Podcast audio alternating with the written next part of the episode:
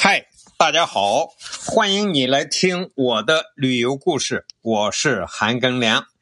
咱们继续在甘肃省的旅游，我们到了武威，来到了白塔寺。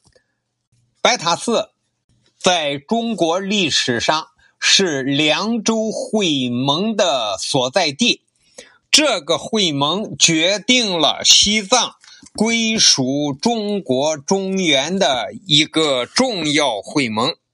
上一期我们已经讲了要进行凉州会盟前的一些情况，那么这一期啊，我们就讲一讲当时西藏地方是什么情况。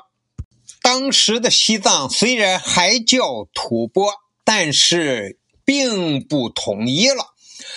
他们也分成了很多的教派。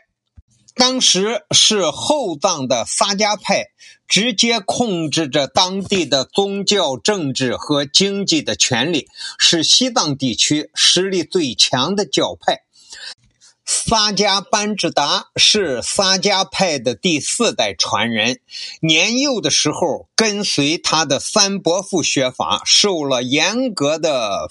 佛典经学教育，萨迦班智达在二十五岁的时候，拜前来西藏的印度那兰陀寺主持可是米尔高僧释迦利巴陀罗为师，受比丘戒，学习经论及大小五明之学。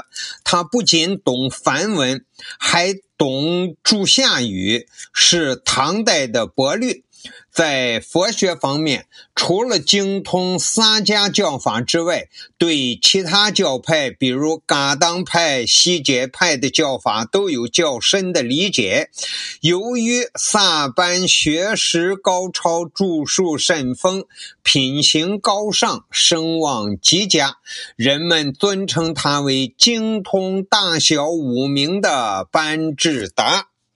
他于一二一六年接替其伯父主持萨迦寺，成为西藏地方很有影响的佛教大师。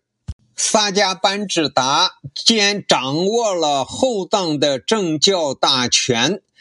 他的宗教活动虽然主要以后藏的萨迦寺为中心，但已经在前藏地区有了很大的声望和影响。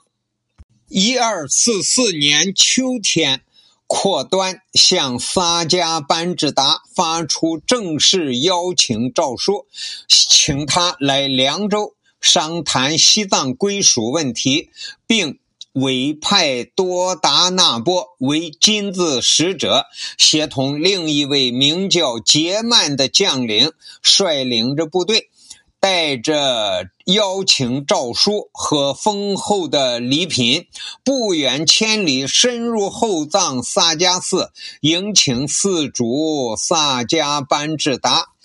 以萨迦班智达为代表的西藏上层人士清楚地知道，新兴强大的蒙古军队所向披靡，从蒙古高原。到中原内地，以至到中亚、到欧洲，攻无不克，战无不胜。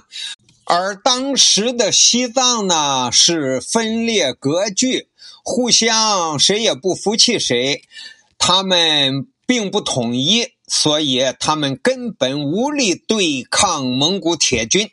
为了西藏的前途和命运考虑，归附蒙古才是上策。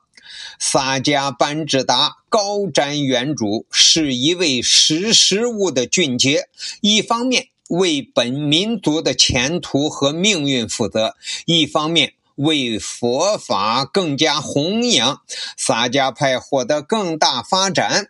他就不顾个人安危和年迈体衰，毅然决然带领两个侄子及众多僧人。